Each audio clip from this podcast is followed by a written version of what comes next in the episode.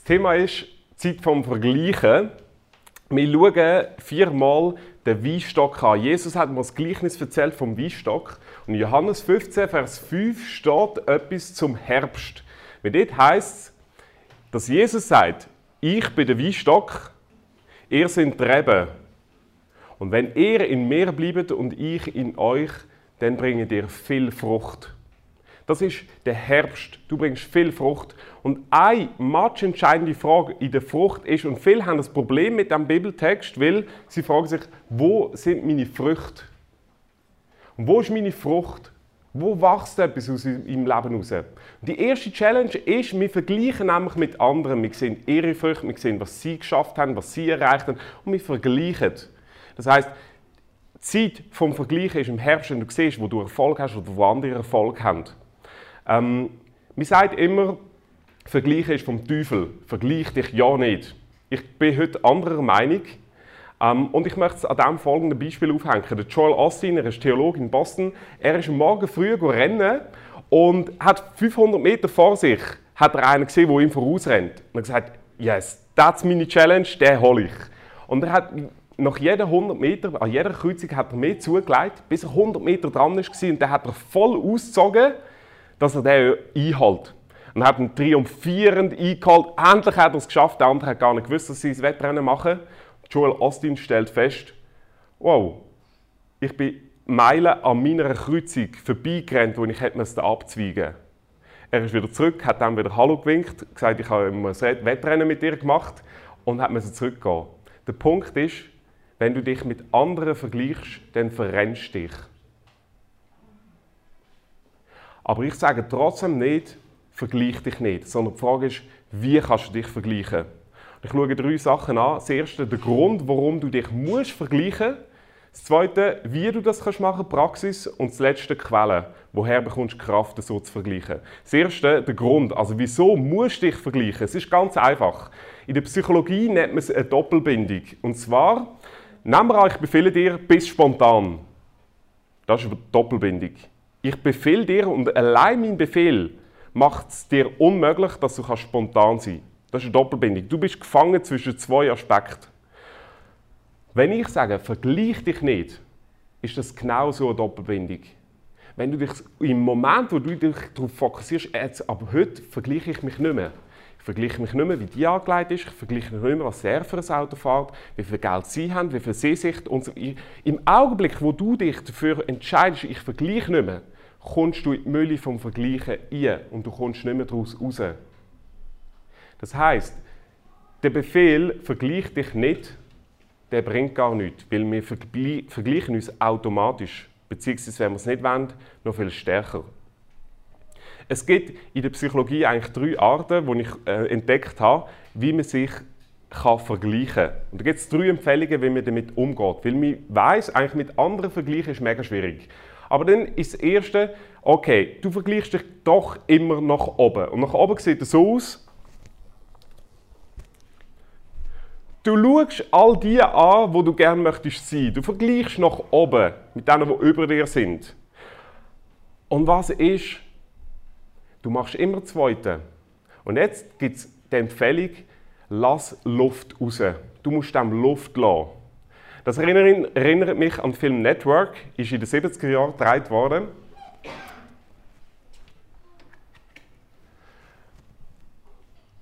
Dort siehst du den Fernsehmoderator im Film selber, wo seinen Zuschauern im Fernsehen anratet, Log, wenn euch etwas auf den Sack geht, wenn ihr das Missverhältnis seht, die Ungleichheit, die Verhältnislosigkeit zwischen dir und anderen, wo sie sind und dass sie eigentlich nur Glück haben, dann ist das Beste, dass du das rausbrüllst.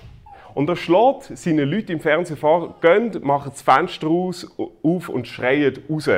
Und das Lustige ist, im Film machen das dann alle. Sie gehen alle zu den Fenstern, reißen die Fenster raus und brüllen das raus, die Ungerechtigkeit und das Vergleichen und so weiter. Und er sagt, wenn er das gemacht hat, dann geht es euch besser. Dann werdet ihr euch wohler fühlen, dann werdet ihr Ruhe haben. Das ist eine Strategie. Du vergleichst dich nach oben und du musst einfach mal Luft lassen. Der Punkt ist, Carol Tavares, sie ist eine Psychologin ebenfalls, sie hat untersucht, was macht das, wenn du Luft lässt? Und das Zitat von ihr ist, Wenn du rauslässt, frierst du ein. Bei allem, was du rauslässt, frierst du die Aggression, die du eigentlich rauslassen willst, frierst du ein. Du behaltest sie, du verfestigst sie in deinem Leben. Schau, es ist mit allem so. Wenn du ein Problem hast in deinem Leben und du mit allen Mitteln gegen das Problem ankämpfen um es zu entledigen, dann verschärfst du das Problem nur. Es gibt eine, eine, eine Lösung. Wenn du ein Problem hast in deinem Leben, dann lauf eine Vision. Und dann wird es das Problem lösen. Wenn du immer auf das Problem fokussiert bist, dann bleibt es. Schau ein Beispiel. Nehmen wir an, du bist auf Gesundheit fokussiert. Du willst unbedingt gesund werden. Wenn du nur auf Gesundheit schaust, dann wirst du dich bestenfalls immer krank fühlen und schlimmstenfalls als Hypochonder ändern. Das ist der Weg, wenn du nur aufs Problem schaust. Du musst auf etwas anderes schauen, um die Vision zu bekommen. Du musst nämlich auf gutes Essen, Ernährung, Sport, Abwechslung, Erholung, Arbeit. Auf das musst du schauen, damit du gesund wirst. Das heißt, dein Fokus muss auf etwas anderes sein, als was du bekämpfen willst. Und Carol Travis sagt, das ist genau das, was sie feststellt in ihren Studien. Wenn du rauslässt, führst du ein. Die zweite Variante ist einfach ja, nach unten vergleichen. Und das ist jetzt hochspannend.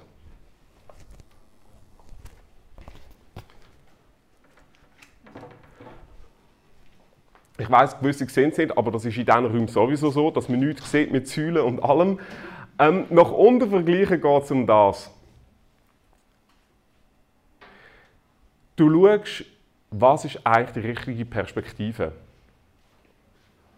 Und der Nick, äh, Niki Wedweg, das ist äh, auch eine Forscherin, sie hat Professor in Psychologie. Sie hat untersucht, was unterscheidet Olympiamedaillengewinner in ihrer Freude und zwar hat sie dann den Fokus gerichtet auf Bronzemedaillengewinner und auf Silbermedaillengewinner, also dritte und zweite Platz.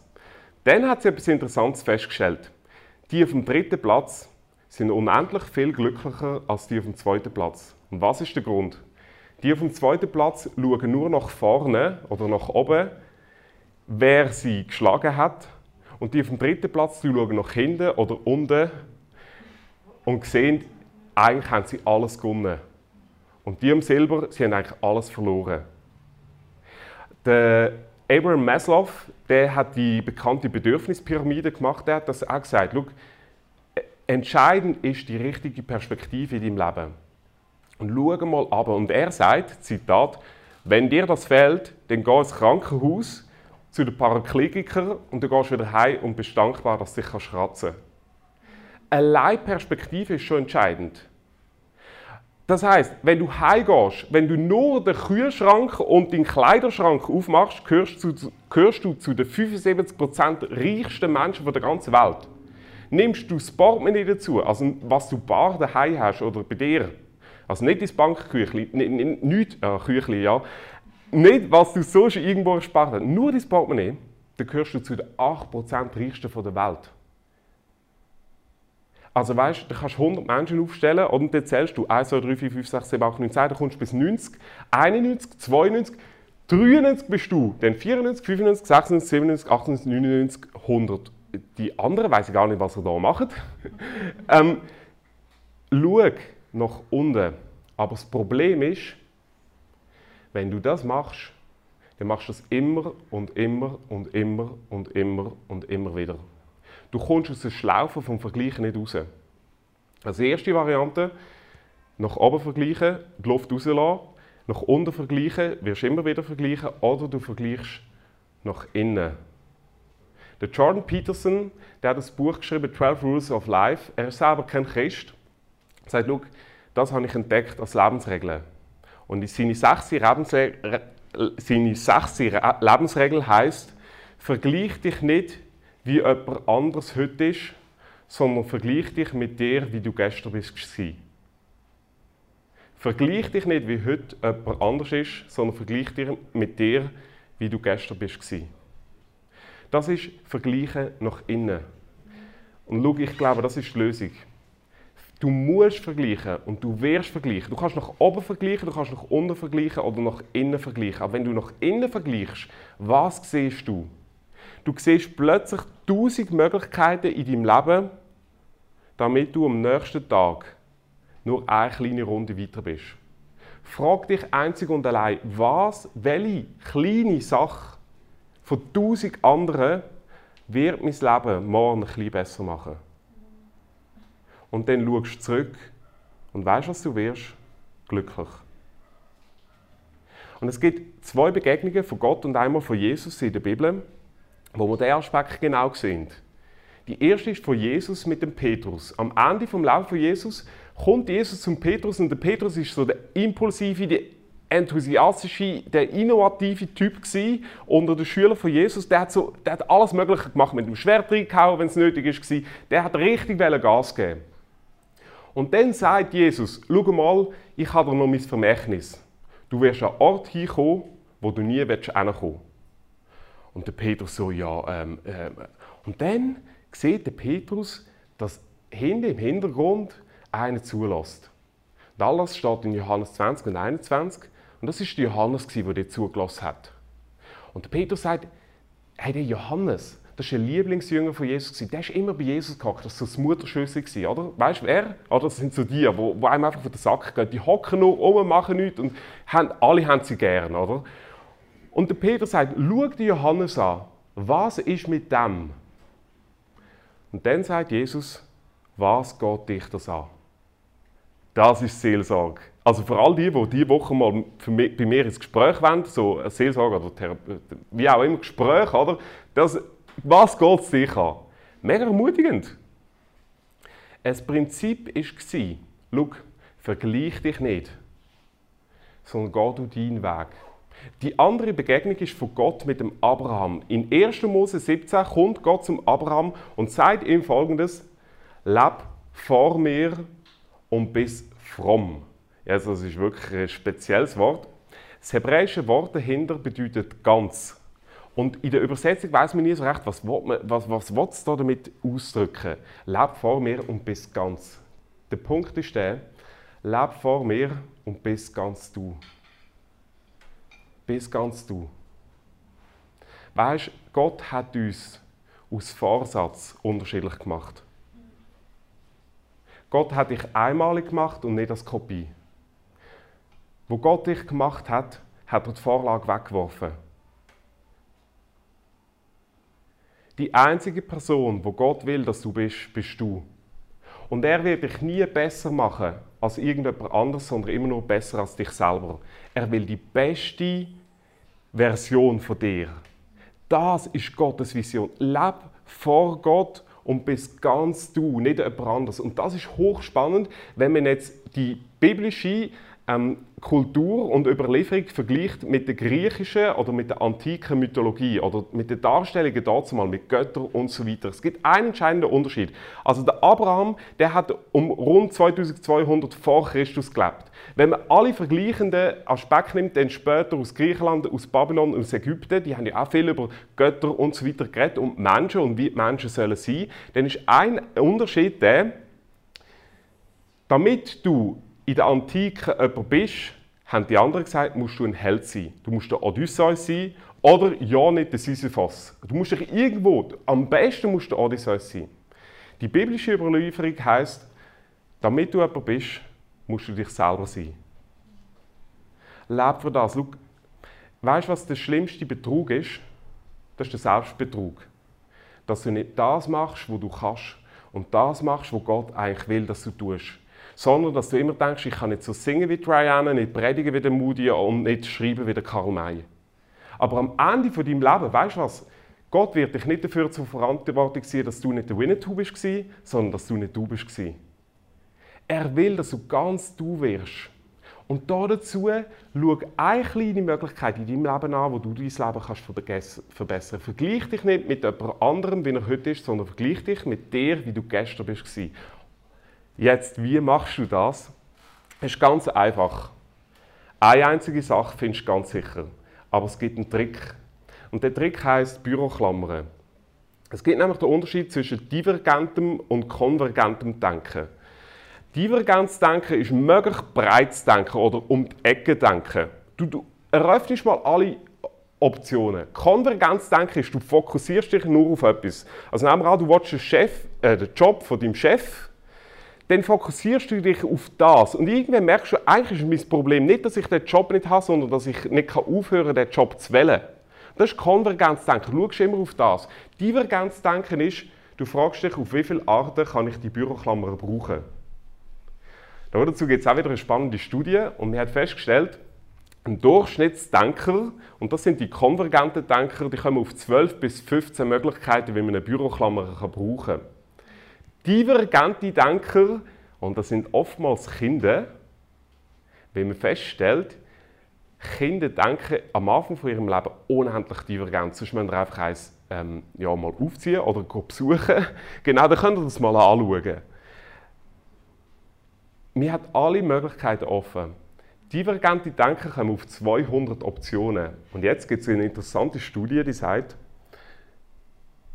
ein größerer Prädikator für dass du einen Nobelpreis bekommst, ist nicht dein IQ, sondern ob du divergent kannst denken.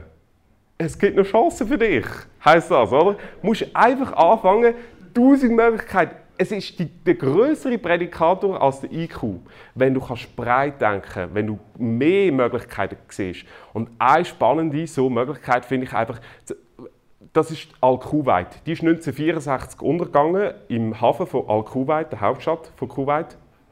Ähm, nein, sie hat Al-Kuwait geheißen, einfach in der Hauptstadt von Kuwait. Am See ist sie untergegangen, am Hafen. Jetzt, das Problem war, sie hat 7000 Schöfli geladen. Gehabt. Und der Verwesungsgift und alles Mögliche hat die Wasseraufbereitungsanlage gefährdet, wo am Grund, wo jetzt die Alkuwei gelegen ist, war.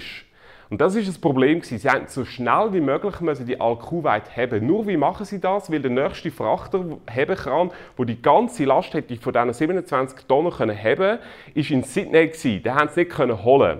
Da haben sie einen Ingenieur berufen, den, den Kröger, so ungefähr heißt der, und haben gesagt, du musst eine Lösung finden für das. Zwei Millionen hat die Versicherung dotiert für das Projekt, die ganze Sache können zu haben und alle Kadaver rauszunehmen.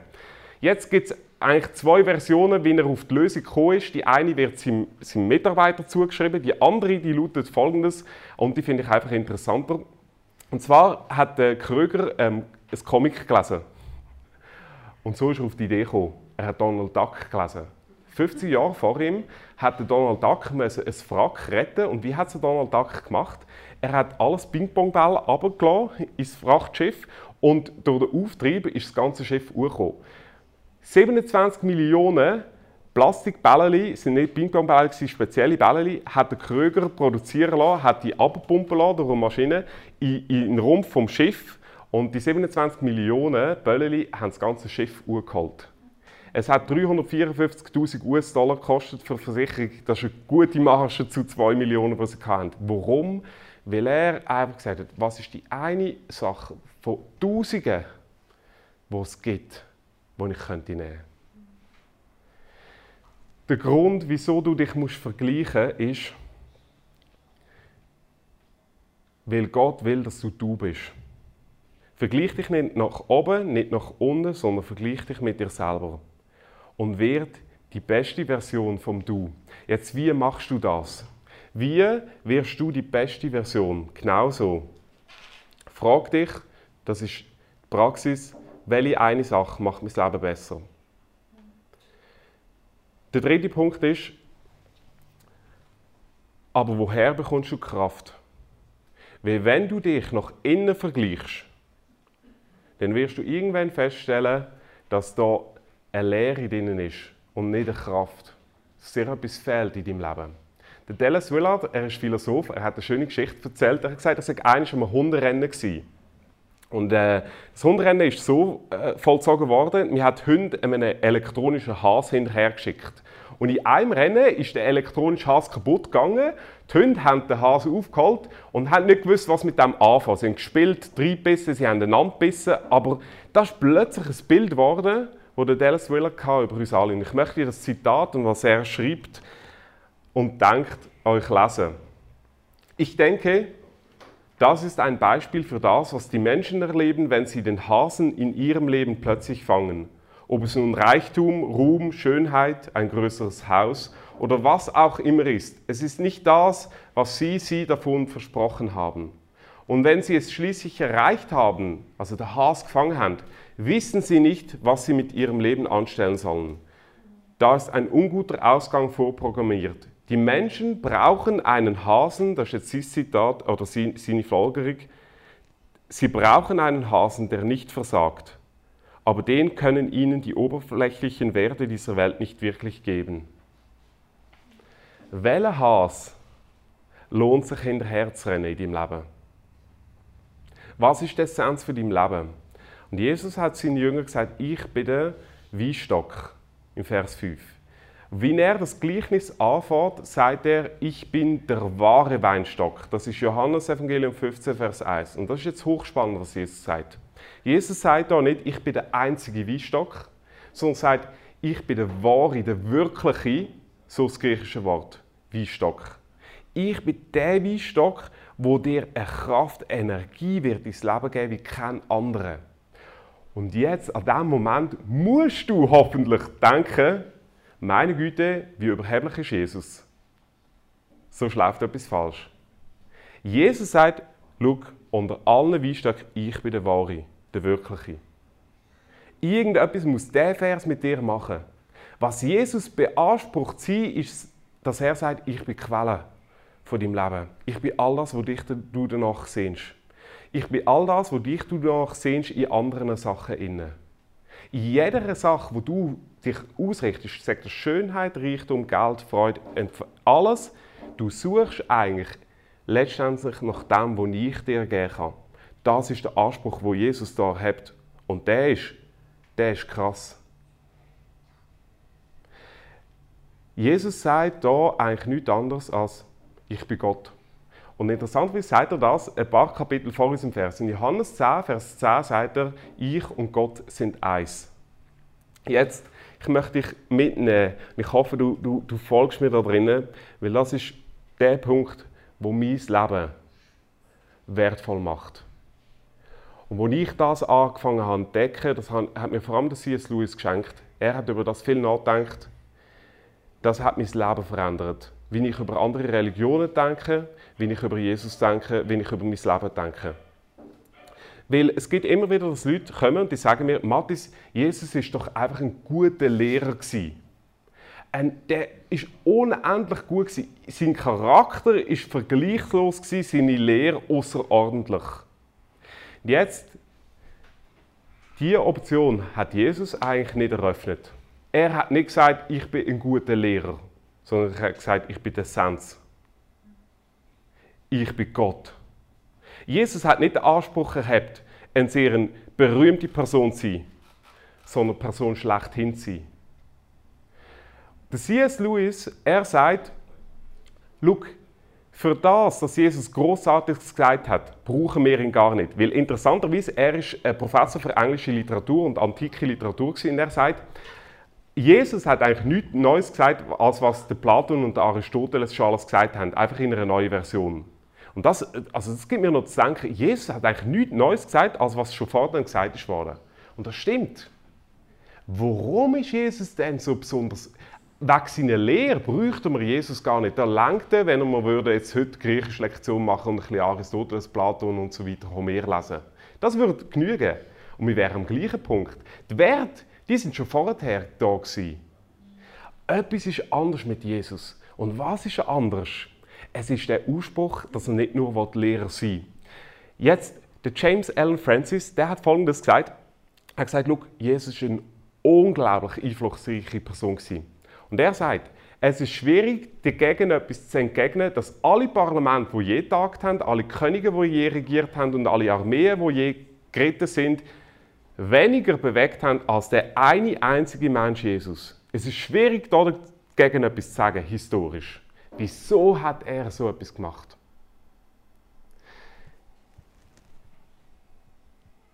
Der Houston, Smith Houston heißt er, er ist einer der renommiertesten Religionssoziologen, er ist gestorben vor vier Jahren.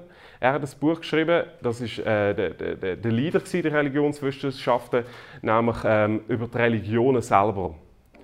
Und er sagt dort, wenn du alle Religionen und Ideologien anschaust, dann gibt es nur zwei Menschen, bei denen hat man nicht nur gefragt, wer sie sind, sondern was sie sind.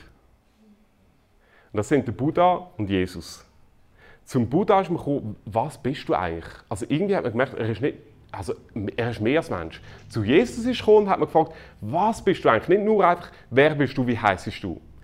Der Unterschied zwischen Buddha und Jesus ist folgender: Der Buddha hat gesagt, ich bin nicht Gott. Und er hat jeden Vergleich oder Ähnlichkeit zu Gott hat er abgestritten. Und Jesus steht hier und sagt, ich und Gott sind eins. Es geht eigentlich, so dass äh, Houston Smith, er, er sagt, es gibt eigentlich zwei Gruppen.